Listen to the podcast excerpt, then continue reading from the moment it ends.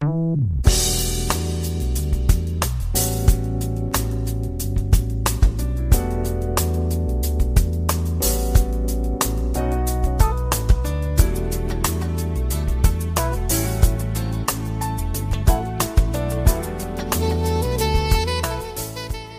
友们，大家好，欢迎来到蔡老师健康讲堂，我是您的蔡老师。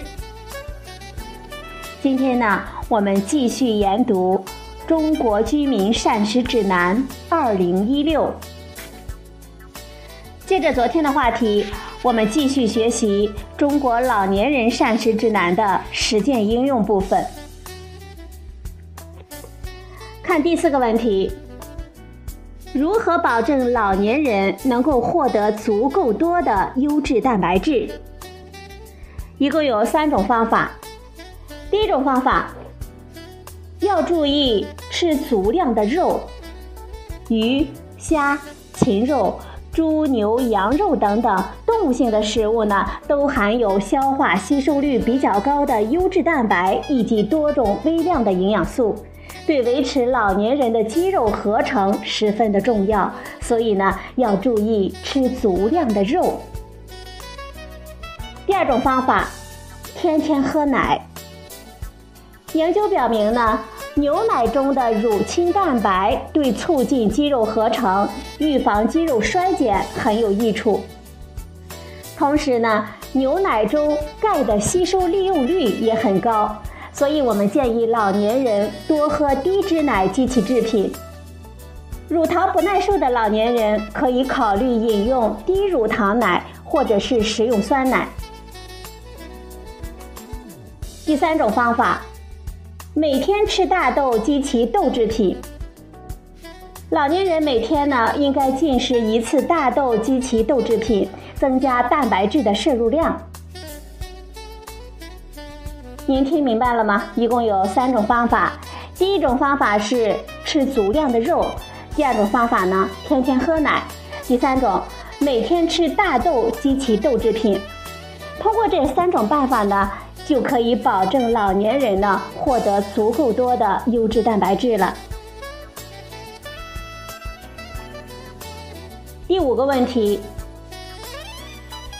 老年人如何合理的利用营养强化食品？老年人呢，常受生理功能减退以及食物摄入不足等因素的影响，更容易出现矿物质和某些维生素的缺乏。常见的营养缺乏呢，有钙、维生素 D、维生素 A 缺乏，以及贫血、体重过低等等问题。合理的利用营养强化食品或者是营养素补充剂来弥补膳食摄入的不足，是营养改善的重要措施。强化食品的选择应该看标签，比如强化维生素和矿物质的奶粉，强化钙的麦片等等。营养素补充剂包括单一或者是多种维生素和矿物质。老年人可以根据自己身体的需要和膳食的状况，在营养师的指导下，合理的选择适合自己的强化食品或者是营养素补充剂。第六个问题，如何预防老年人贫血？老年人的贫血比较常见，因此我们应该积极的采取措施来预防老年人的贫血。蔡老师呢，告诉大家三个措施。第一个措施，我们要帮助老年人积极的进食，增加主食和各种副食品的摄入，保证能量、蛋白质、铁、维生素 B 十二、叶酸和维生素 C 的供给，提供人体造血的必需原料。第二个措施。我们要合理的调整老年人的膳食结构。一般来说，动物性食品中的铁的吸收利用率比较高，维生素 B 十二的含量也比较丰富，而老年人常出现动物性食物摄入量减少，从而降低了铁的吸收和利用。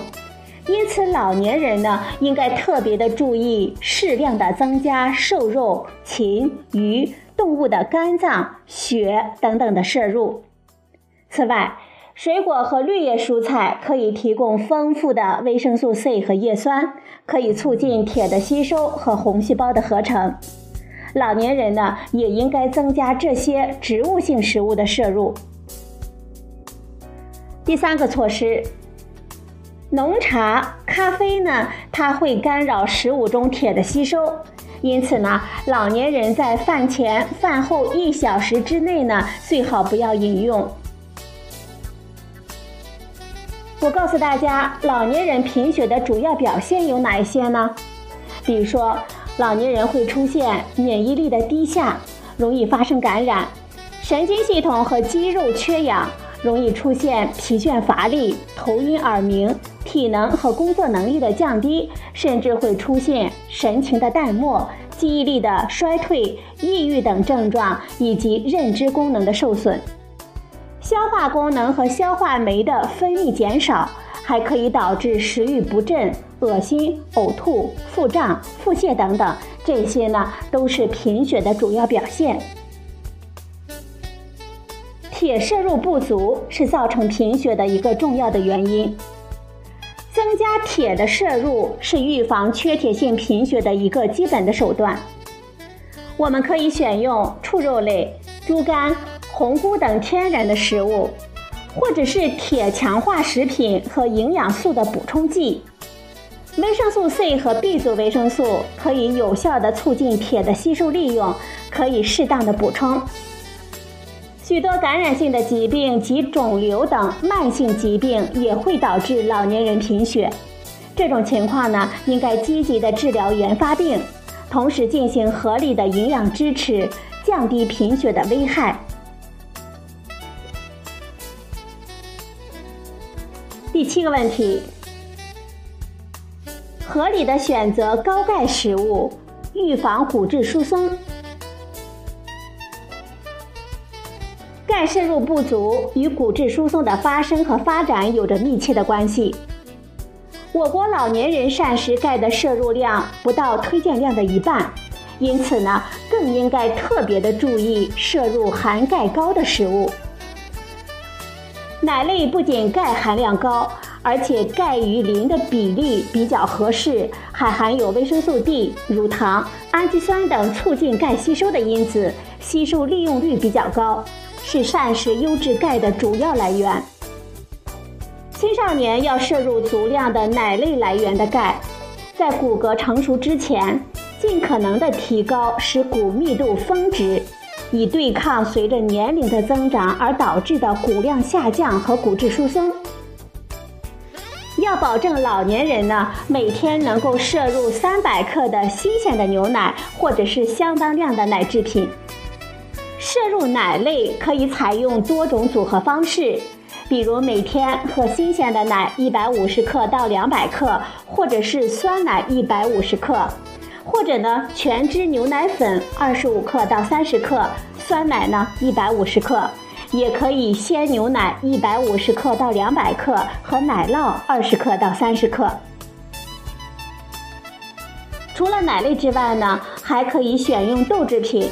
比如豆腐、豆腐干等等，海产品，比如海带了、虾、螺、贝类等等，高钙低草酸的蔬菜，比如说芹菜、油菜、紫皮洋葱等等，还有黑木耳、芝麻等等天然含钙高的食物。第八个问题，老年人要积极的参加户外的活动。户外活动能够更好的接受紫外线的照射，有利于体内维生素 D 的合成，延缓骨质疏松和肌肉衰减的发展。老年人的运动量应该根据自己的体能和健康的状况来随时调整，量力而行，循序渐进。在活动的时候呢，应该特别的注意安全第一。要重视自身体力和协调功能下降的生理变化，避免参与剧烈和危险的项目，防止运动疲劳和运动的损伤，尤其要注意保护关节损伤。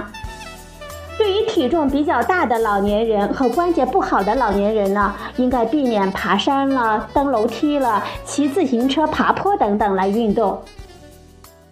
活动的时候呢，可以选择多种的运动项目，重点在能够活动全身的项目，使全身各关节、肌肉群和多个部位得到锻炼。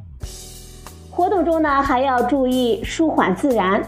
运动前或者是运动后要做准备，或者是做一些舒缓的运动，顺应自己的身体状况。动作呢，应该简单缓慢，不宜做负重憋气、用力过猛、旋转晃动等等剧烈的运动。老年人在活动中呢，一定要注意适度，要根据自身的状况选择适当的运动时间、频率和强度。一般认为，每天户外锻炼一到两次，每次一小时左右，以轻微的出汗为最好。或者是每天至少六千步的步行，注意每次运动要量力而行，强度呢不要过大，运动时间呢不要过长，可以分多次运动。适宜老年人的运动呢，包括步行、快步走、太极拳、门球、瑜伽等耐力性和抗阻运动，比如举哑铃了、拉弹力带了等等。老年人在运动中呢，要特别注意防跌倒。跌倒的时候很容易引起身体的严重损伤，比如说骨折、脑出血等等。除了应该注意灯光、台阶等外在的环境因素，老年人的肌肉弱化、感觉神经元的退化、平衡能力比较差、视力障碍、认知能力下降等等，也是容易发生跌倒的原因。所以呢，老年人在运动中一定要特别的注意防跌倒。好了，朋友们，今天呢我们讲了四个啊五个小问题。第一个问题是如何保证老年人获得足够多的优质蛋白质？蔡老师呢告诉大家三种方法。第一个方法呢是吃足量多的肉，第二个方法天天喝奶。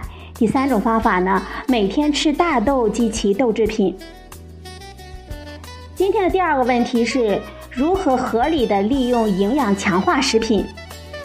老年人呢，可以根据自己身体的需要和膳食的状况，在营养师的指导下呢，选择适合自己的强化食品或者是营养素的补充剂。第三个问题呢，是如何预防老年人的贫血？第四个问题是，如何合理的选择高钙食物，预防骨质疏松？最后一个问题呢，是老年人要积极的参加户外活动。今天的节目呢，就到这里，谢谢您的收听，我们明天再会。